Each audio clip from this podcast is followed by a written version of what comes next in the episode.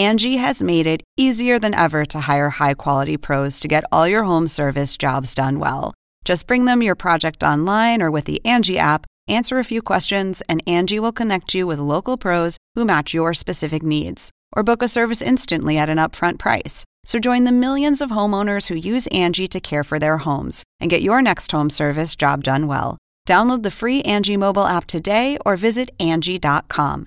That's A N G I.com.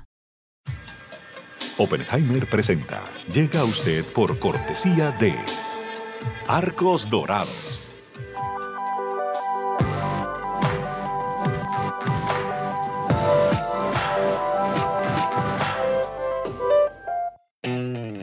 UAD es más que una universidad. Es vivir una experiencia única de aprendizaje. Es tu tiempo de vivir. UAD Experience. En el Bancopel de Julia, la tarjeta de crédito se tramita solo con una identificación oficial. Bancopel.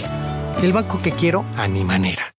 ¿Sabías que según un estudio de la Universidad de Oxford, casi la mitad de los trabajos actuales podrían dejar de existir en 10 años?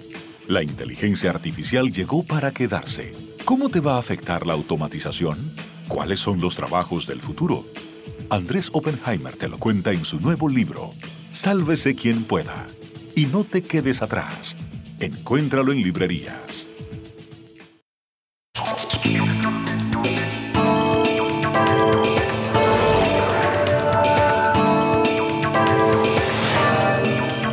Hola, soy Andrés Oppenheimer. Hoy vamos a tener un programa muy especial. Vamos a tener con nosotros al Premio Nobel de Literatura Mario Vargas Llosa, uno de los escritores latinoamericanos vivientes más conocidos del mundo, probablemente el más conocido.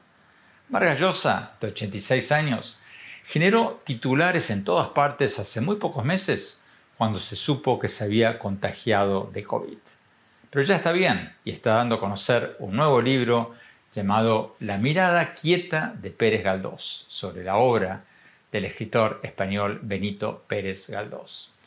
Le vamos a preguntar al Premio Nobel sobre su nuevo libro, sobre los recientes acontecimientos políticos en Perú, en Colombia, Argentina y varios otros países latinoamericanos, sobre cómo ve el futuro de Estados Unidos, si cree que va a regresar el expresidente Trump, y también le vamos a preguntar sobre su reciente experiencia con el coronavirus, si ya, si ya ahora se siente totalmente recuperado o no tanto. Más tarde en el programa, en nuestro segmento habitual El Innovador de la Semana, vamos a destacar a Mario Bustamante, cofundador de Instacrops, una empresa de Internet para las plantas. Escucharon bien, Internet para las plantas. O sea, es una plataforma de asesoría agrícola por Internet. Nació el año pasado esta empresa, opera en Chile, en Colombia, en México. Reporta haber recaudado ya más de 3.5 millones de dólares. Vamos a preguntarle cómo es eso de Internet para las plantas.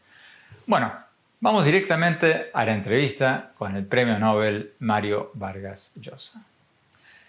Mario, muchísimas gracias por estar con nosotros. Placer tenerte con nosotros. Antes de preguntarte sobre tu nuevo libro, sobre la mirada quieta de Pérez Galdós, quisiera preguntarte sobre algunos de los temas que tratas en tus columnas periodísticas. ¿Tú crees, por ejemplo, que con el triunfo de Gustavo Petro en Colombia vamos a ver un bloque de izquierda poderoso en América Latina? Porque ahora que ganó Petro vamos a tener gobiernos de izquierda en Chile, Perú, Colombia, Argentina, quizás Brasil si gana el expresidente Lula en octubre. ¿Tú crees que va a haber un bloque enorme y sólido y poderoso de izquierda o, por el contrario va a ser un conjunto de países que van a tener varias diferencias entre ellos? Yo creo que va a depender fundamentalmente de Cuba. Va a ser el grupo de Cuba. Eh, esperemos que no sea el máximo de América Latina, sino el mínimo, pero yo creo que la voz cantante la va a tener fundamentalmente Cuba.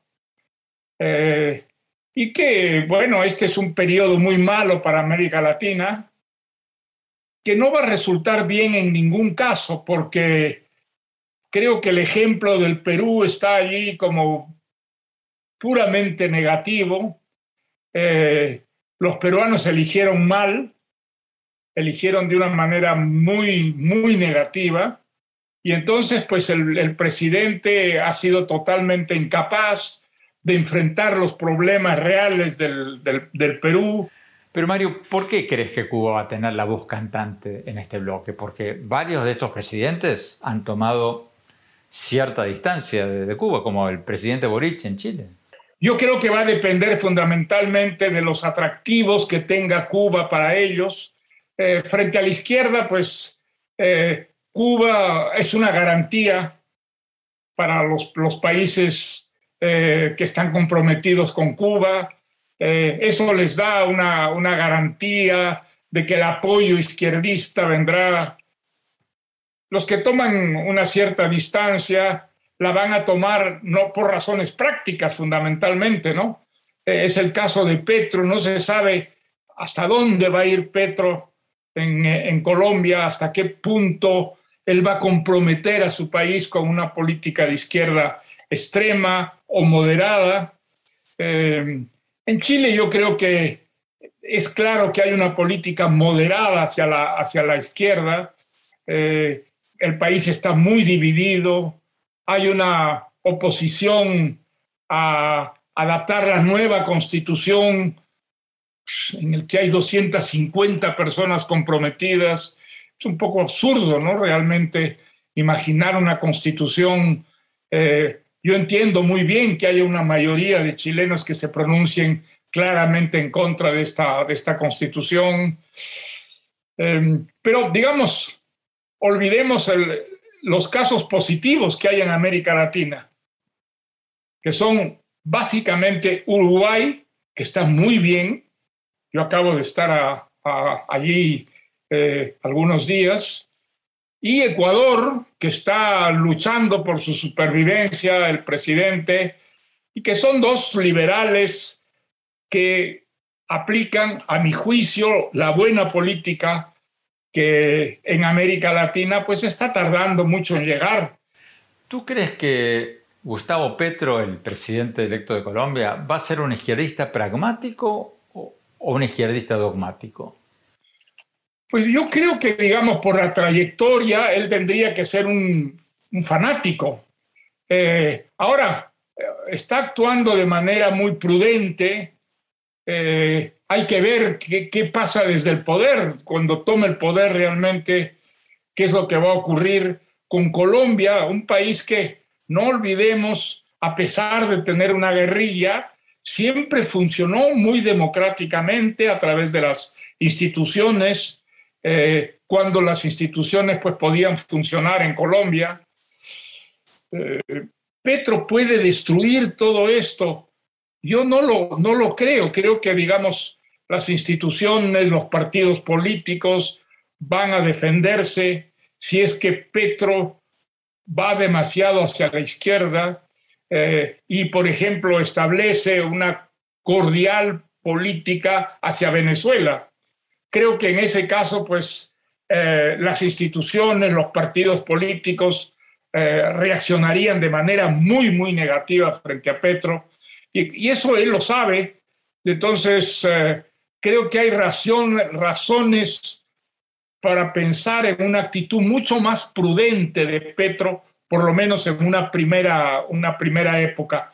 Ahora, si actúa como actuaba cuando era guerrillero, por ejemplo, en las selvas, eh, pues, será muy imprudente y en ese caso se va a enfrentar a una, a una Colombia legalista, a una Colombia institucional. Ahora, él, no olvidemos, tiene una izquierda que lo empuja a tomar posiciones cada vez más radicales y entonces eh, está en una disyuntiva muy difícil, Petro, y creo que toda América Latina en cierta forma, ¿no?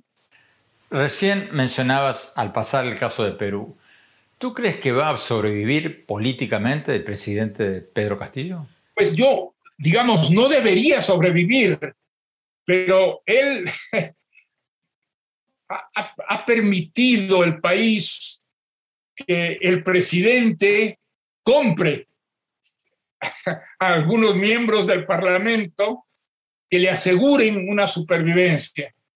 Esto es una vergüenza porque, digamos, es sobre todo Acción Popular, el partido de Belaún de Terry, que fue uno de los presidentes más honestos, más honrados en el caso del Perú, y pues sus sirvientes están vendiéndose de una manera absolutamente ignominiosa al, presidente de la República y son los que lo están salvando verdaderamente de la, de la destitución.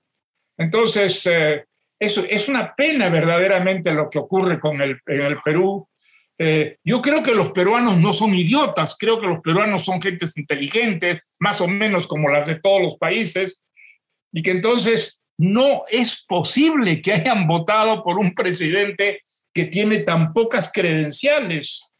Em, un presidente que es prácticamente un analfabeto, que ignora los problemas del Perú, que no ha enfrentado uno solo de los problemas del país y que entonces pues eh, nos ha llevado a la situación verdaderamente crítica en la que, en la que están los, los peruanos de esta, de esta época. ¿no?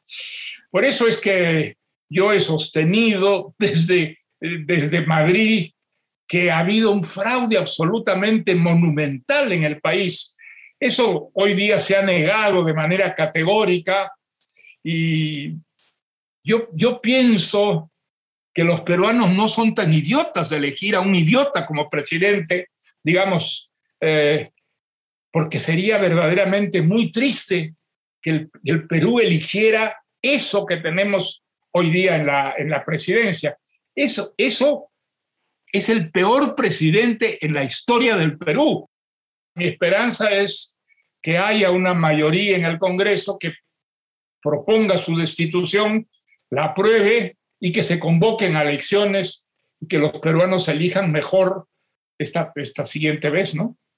Bueno, tenemos que ir a un corte. Señalemos que le comenté al premio Nobel que los veedores de la OEA, de la Organización de Estados Americanos, que no es una organización de izquierda, monitorearon las elecciones de Perú y dijeron que no hubo un fraude que pudiera haber alterado el resultado electoral. Tenemos que ir a un corte, como les decía recién, cuando hablamos, vamos a preguntarle a Vargallosa sobre Argentina, Estados Unidos, y si es cierto que su reciente contagio de COVID fue mucho más grave de lo que muchos supimos. No se vayan, ya volvemos.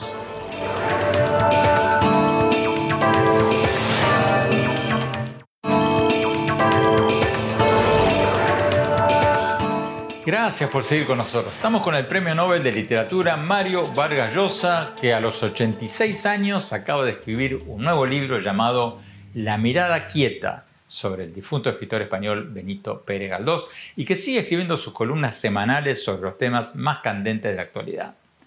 Sigamos con la entrevista. Mario, tú estuviste hace muy pero muy poco tiempo en Argentina, este año en la Feria del Libro, presentando este nuevo libro. ¿Cómo viste la Argentina y cómo, cómo la ves? Bueno, digamos, desde el punto de vista de los libros, Argentina es un país maravilloso. Eh, la feria del libro, que se había suspendido dos años, convocó a miles de estudiantes, que era verdaderamente para un escritor muy exaltante ver estos estudiantes eh, que acudían masivamente a la feria del libro, que estaban haciendo colas en todas las presentaciones públicas de escritores y que compraban libros de una manera masiva. Eso es un espectáculo que no es muy frecuente en América Latina y que Argentina por lo menos ha mantenido esa pasión por los libros. Ahora, desde el punto de vista político, es un drama terrible el de Argentina, mientras los argentinos no se libren del peronismo que les ha acarreado todos los males del mundo, pues Argentina no va a salir de esa, trampa en la que se encuentra eh, y que hoy día vemos sobre todo entre las disputas entre el presidente y la vicepresidenta, que es la que tiene realmente el poder, en, el, poder electoral en, Argentina. Eh, mi esperanza en Argentina es que gane Macri las siguientes elecciones eh, y que Macri fue un buen presidente, un buen presidente que hizo todo lo necesario para crear una Argentina donde vinieran los inversores y los inversores no vinieron, no vinieron porque tenían una gran desconfianza con ese país y sin embargo, pues yo creo que eso es la razón fundamental por la que Macri hizo un gobierno que hoy en día se caracteriza como mediocre, pero que pudo hacer que pudo ser un gran gobierno si hubieran venido los inversores extranjeros, ¿no? Tú mencionabas antes la guerra de Ucrania, la invasión rusa a Ucrania. ¿Qué te parece que el Papa Francisco haya ido a Canadá y no haya ido a Ucrania? ¿Es entendible eso? Bueno, es, es muy poco entendible que vaya a pedir perdón a, los canadienses cuando tendría que haber ido a Ucrania. Fundamentalmente, todo el mundo esperaba que el Papa fuera a Ucrania a dar su solidaridad con un pueblo invadido, invadido injustamente, con acusaciones de ser unos eh, neófitos eh, y, además acusados de nazistas por, por, por es, la, calumnia más ah, injusta, ¿no? ¿no? es, cierto, que simplemente responde a esa pasión por, de Putman por reconstruir ¿no? Eh, el, paraíso soviético, el paraíso entre comillas, algo que no va a conseguirlo, de ninguna manera va a conseguirlo, porque los ucranianos han respondido con mucho coraje, con mucha valentía frente a esta invasión injusta, eh, de tal manera que no se sabe hasta qué punto esa invasión va a perjudicar a Putin. A mí no, no, me parece imposible que al final de esto Putin sea la primera víctima de, las, de las fuerzas rusas que están invadiendo injustamente pues, a, ese, a ese país que ha respondido con un enorme coraje, ¿no? ¿Tú no crees, Mario, que Putin al final del día se va a salir con la suya? Porque el juego de él, obviamente, es confiar en que Estados Unidos se va a cansar de apoyar a Ucrania, de que las presiones internas lo van a obligar al quien sea el presidente de Estados Unidos a no apoyar tanto a Ucrania y que lo mismo pase en Europa, que Europa se canse de apoyar a Ucrania. Rusia está en una situación muy difícil frente a Ucrania, ¿no? Eh, aunque está ganando mucho, mucho dinero a, a través de los negocios que hace, sin embargo, la guerra es algo muy distinto y sobre todo esta guerra ha servido para mostrar eh, las grandes dificultades que tiene eh, el ejército ruso para enfrentar incluso a un país pequeño eh, como, como eh, la, dramática Ucrania, ¿no? Creo que, digamos, lo que está mostrándonos esto es lo poco preparada que está Rusia para una operación que el, el, propio Putin creía iba a ser una especie de paseo para el ejército ruso y no está siendo así, ni mucho menos, ¿no? Creo que, digamos, Europa se ha portado de una manera muy admirable a través de la colaboración que está prestando con, con Ucrania. Eh, y en todos los países, incluso en, en, España, pues hay clarísimamente una mayoría del país que apoya a los ucranianos y que está prácticamente en guerra con Putin, ¿no? Tenemos que ir a un corte. Cuando hablamos, vamos a preguntarle al premio Nobel Vargas Llosa, entre otras cosas, si su reciente contagio de COVID fue mucho más duro de lo que muchos supimos. No se vayan, ya volvemos.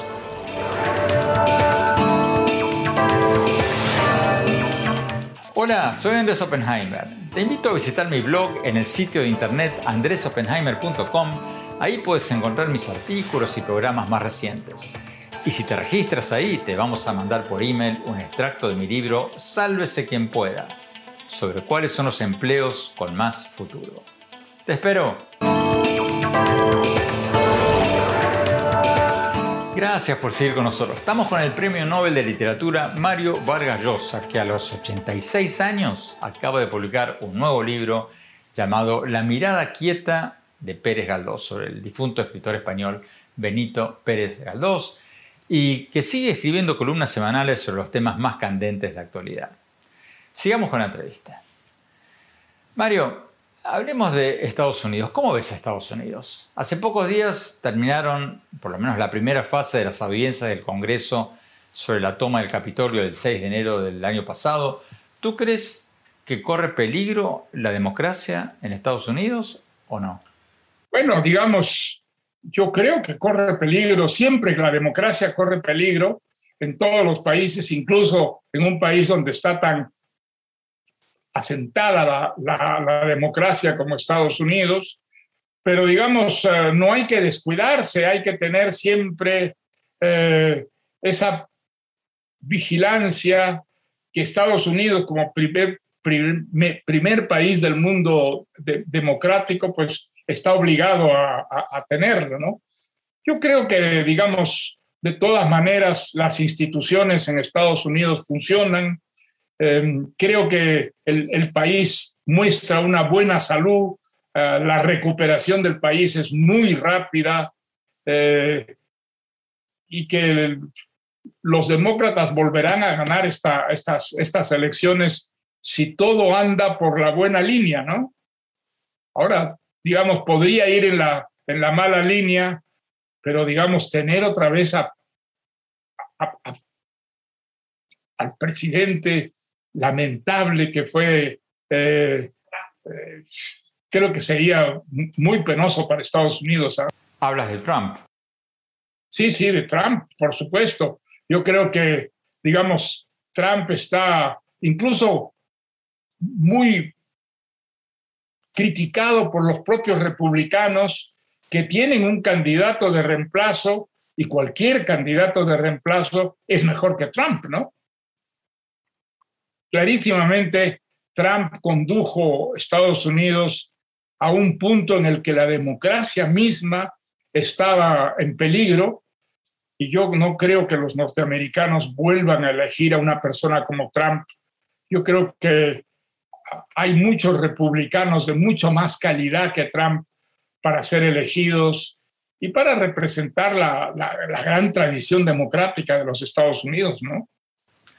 Mario, hablemos de tu nuevo libro, La mirada quieta de Pérez Galdós. Para escribir este libro, tú has leído prácticamente toda la obra de Pérez Galdós, incluyendo centenares de artículos. Yo tenía la idea de leer a Pérez Galdós eh, pero claro, no, no sabía que la pandemia iba a durar tanto y los 18 meses de la pandemia, pues los dediqué a, leer eh, todas las novelas, todos los ensayos, bueno, los ensayos no, porque digamos, él escribió tanto que es muy difícil, digamos, leer todos los ensayos de Pérez Galdós, pero sí leí las novelas, los episodios nacionales y las obras de teatro de Pérez Galdós eh, el único género en el que tuvo mucho éxito, porque la verdad es que a Pérez Galdós, los lectores acudieron a sus libros cuando ya estaba muerto, en realidad. Eh, en cambio, cuando, cuando estaba vivo, él fue muy contestado por el establishment. Pero, pero mi pregunta era, ¿por qué le dedicaste tanto tiempo y esfuerzo a un libro entero sobre Pérez Galdós? Bueno, porque digamos, había sido, se habían celebrado los 200 años eh, de, su, de, su, muerte em, y además, digamos, eh, es una figura que ha sido muy considerada en España, aunque la, la, verdad es que el libro no ha tenido mucho éxito. Eh, los escritores españoles, ah, los, lectores españoles hablan mucho de Pérez Galdós, pero mi impresión es que lo leen poco. Mario, eres el primer escritor que escucho decir que su nuevo libro no se vende.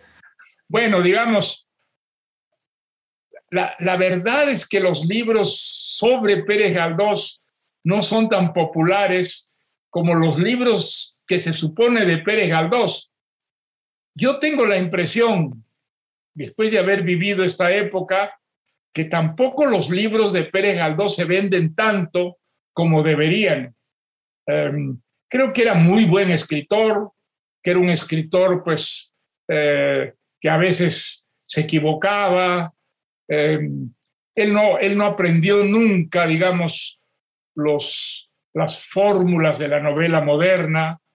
Entonces se lo lee más como un clásico que como un escritor moderno. Em,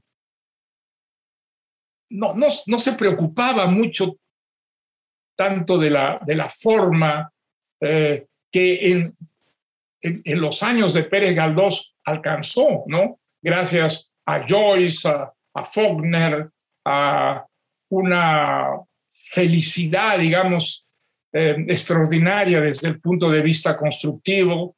Él no, él, escribía como un clásico y, digamos, la, la, actitud de un lector moderno de Pérez Galdós tendría que ser más bien la de un lector clásico, ¿no?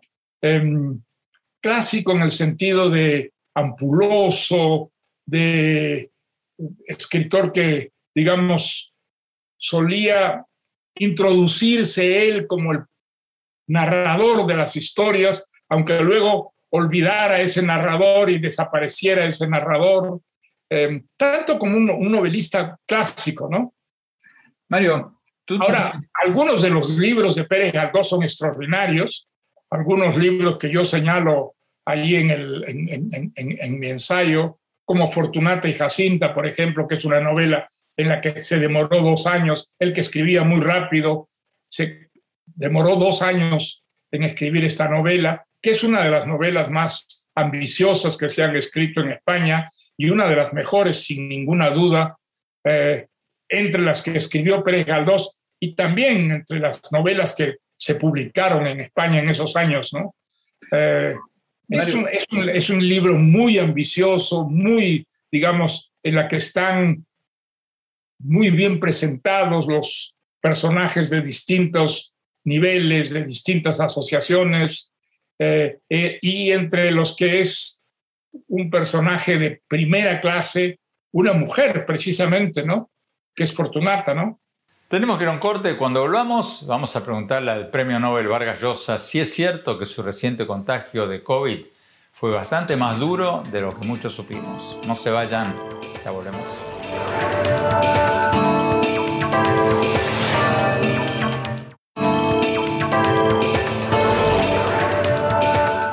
Gracias por seguir con nosotros. Estamos con el premio Nobel Mario Vargas Llosa, que a los 86 años acaba de publicar un nuevo libro llamado La mirada quieta sobre el difunto escritor español Benito Pérez Galdós. Sigamos con la entrevista. Mario, tú tienes 86 años, sigues trabajando y escribiendo como si tuvieras 40. ¿Cómo haces para tener la energía que tienes a los 86? No es ningún mérito porque yo tengo esa energía y mm, ahora pues eh, eh, la concentro en la, en la literatura, escribo cosas sobre las que no he escrito antes eh, y trabajo muchas horas al, al, día y dedico muchas horas también a la, a la lectura, ¿no? estoy convencido de que la, la novela ha desempeñado un papel muy importante en la historia de los últimos años y creo que ha sido el rechazo a la censura eh, lo que ha precipitado muchas veces la caída de los grandes imperios socialistas, eh, de los que hoy en día ya no tenemos hoy día prácticamente ninguno, salvo en ciernes la China. Hace poco tuviste COVID, como muchos de nosotros. ¿Cómo te sientes ahora? Me siento bien ahora, pero pasé un, un susto. ¿ah? Realmente me, comenzaron a temblar las piernas y luego lo peor para mí fue la espera cuando había perdido ya prácticamente la respiración, la espera de la ambulancia que me enviaba el hospital y que fueron, yo creo que casi dos horas de espera, de tal manera que llegué a estar en un estado realmente comatoso. Cuando me llevaron a la clínica me pusieron en un tubo que recibía oxígeno y fue maravilloso, digamos, eh, ese momento en el que empecé a recibir el, el, oxígeno y empecé a respirar de nuevo, ¿no? pero fue realmente una experiencia horrible. Esas dos horas que pasé yo esperando el oxígeno fueron horas muy difíciles y desde entonces pues simplemente como todos los madrileños me, me cuido mucho, ¿no? ¿Antes no te cuidabas? Bueno, digamos, me, cuidaba menos, pero salía a veces sin la mascarilla, eh, a, caminar sobre todo eh, a las primeras horas del día, porque las primeras horas son en las que trabajo mejor. Eh, y ahora pues eh, me dedico a escribir las novelas que no he escrito, que tienen que ver, por ejemplo, con la música peruana. Creo que nunca había escrito una novela sobre la música peruana y es lo que estoy haciendo ahora. Eh, el vals, eh, eh, la, la, la, las marineras, los guainitos, eh, la, música en el que el Perú ha sido muy inventiva. Una novela que tal vez tenga ese, un, título de la que de una frase que oí yo a un embajador peruano que era además almirante en Londres. Eh, ¿Te tomas un champancito, hermanito? que es una frase muy peruana uh, y que tiene que ver con el recuerdo de este, este embajador que aplicaba tan maravillosamente bien los peruanismos a la conversación diaria, ¿no? un champancito, hermanito. Mario Vargas Llosa, muchísimas gracias por esta entrevista. Siempre es un placer hablar contigo. Siempre es, un, es muy grato conversar contigo porque escuchas a, los, a, los, a, los, a las personas que entrevistas, eh, de tal manera que siempre cuando me dicen Andrés Oppenheimer está al otro lado de la línea, yo encantado converso contigo. Tenemos que ir a un corte. Cuando volvamos, el innovador de la semana. No se vayan. Chao, vemos.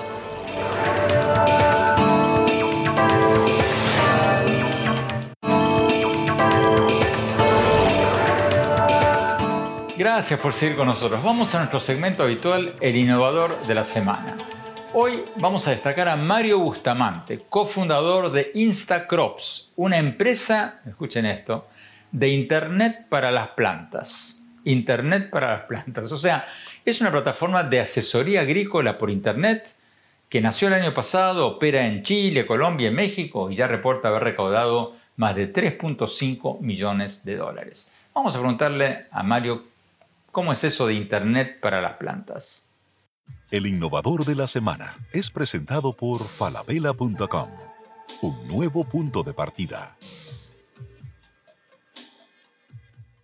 Mario Bustamante, gracias por estar con nosotros. Mario, desde hace décadas que se están usando sensores, satélites para ayudar a los agricultores a regar sus campos más eficientemente. ¿Qué hacen de nuevo ustedes?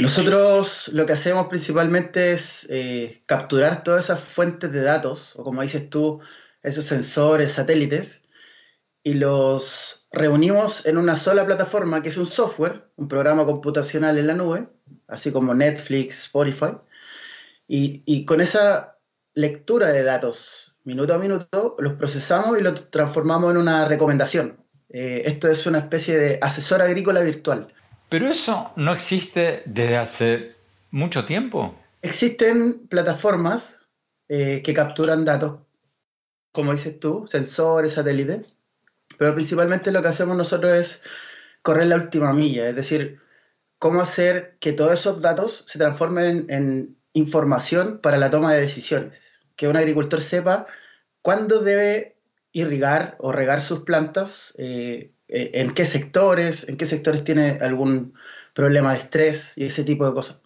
Pero ¿qué porcentaje de los agricultores todavía usan la intuición o, o los consejos del abuelo para saber cuánto plantar o cuánto irrigar?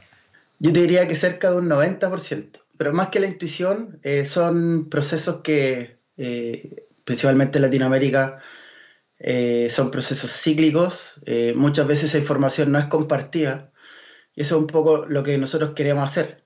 Eh, principalmente que el agricultor sepa con evidencia lo, cuáles son los cambios que tiene que hacer, porque muchas veces un agricultor puede tomar 10, 15 años haciendo lo mismo, ir haciendo pequeñas correcciones, campaña tras campaña, pero lo que queremos hacer es ir adaptándonos porque el cambio climático tiene eso, que eh, quiebra esquemas, entonces nosotros tenemos que ir adaptándonos y la información que genera Instagram sirve precisamente para eso, para que el agricultor tome decisiones basadas en la realidad actual y no en la experiencia pasada. ¿Toma de decisiones de qué? ¿De cuánto regar? ¿De cuánto fertilizante usar? Principalmente decisiones de, como dices tú, de riego, el cuándo y cuánto regar, cuando hay un recurso como el agua que está escasa en muchos, muchos lugares. Tenemos también decisión basada en, el uso de fertilizantes o cuando hay alguna afectación de una plaga. Entonces queremos reunir distintos datos para que eh, este asesor agrícola eh, virtual esté entregando información para la toma de decisiones de distintos ámbitos. Entonces, eh, no es solo el tema del agua o el fertilizante, que a propósito de, la guerra en Ucrania, que se dispararon los precios y existe escasez, hay países que ya están eh, teniendo eh, problemas graves, problemas serios con el uso del fertilizante, no solamente por los precios que están disparados. Constantemente siempre va a haber algo, siempre van a haber dificultades o desafíos. Entonces nosotros queremos ayudar al agricultor a que él pueda tomar decisiones eh, a pesar de todos estos problemas. Mario Bustamante, muchísimas gracias, muchísima suerte. El innovador de la semana es presentado por falabella.com, un nuevo punto de partida. Tenemos que ir a un corte. Cuando hablamos, mi opinión sobre lo que nos dijo hoy el premio Nobel Vargas Llosa. No se vayan, ya volvemos.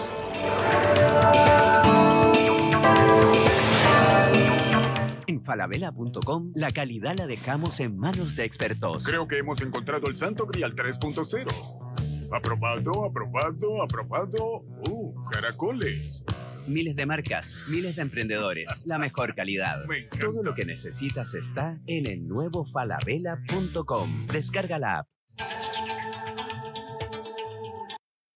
Hola, soy Andrés Oppenheimer. Los invito a visitar mi blog en el sitio de internet andresoppenheimer.com. Y si se registran ahí, les vamos a enviar por email un extracto de mi libro Sálvese quien pueda, sobre cuáles son los trabajos con más futuro. Los espero.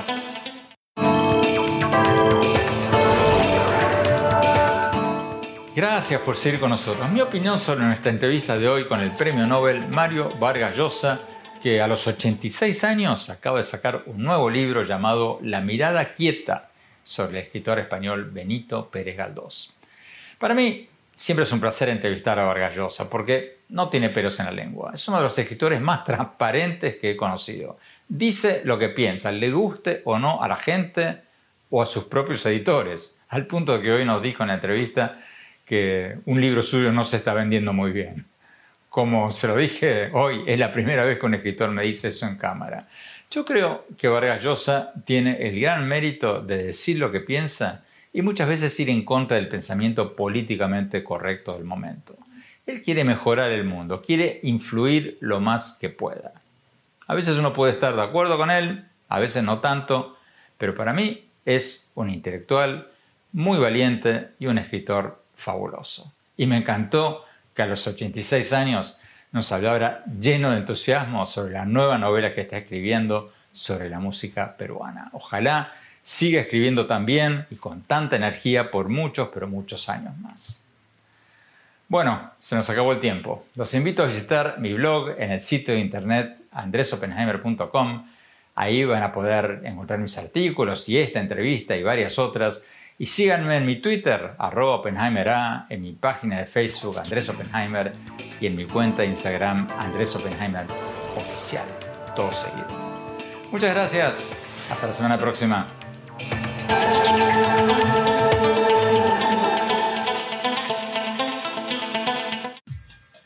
Oppenheimer presenta. Llega a usted por cortesía de Arcos Dorados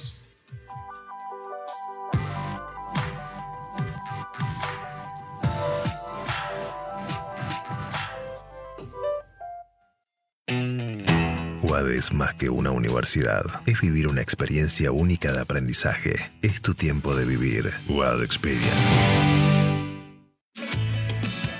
En el Bancoppel de Julia, la tarjeta de crédito se tramita solo con una identificación oficial. Bancoppel. El banco que quiero a mi manera. ¿Sabías que según un estudio de la Universidad de Oxford, casi la mitad de los trabajos actuales podrían dejar de existir en 10 años?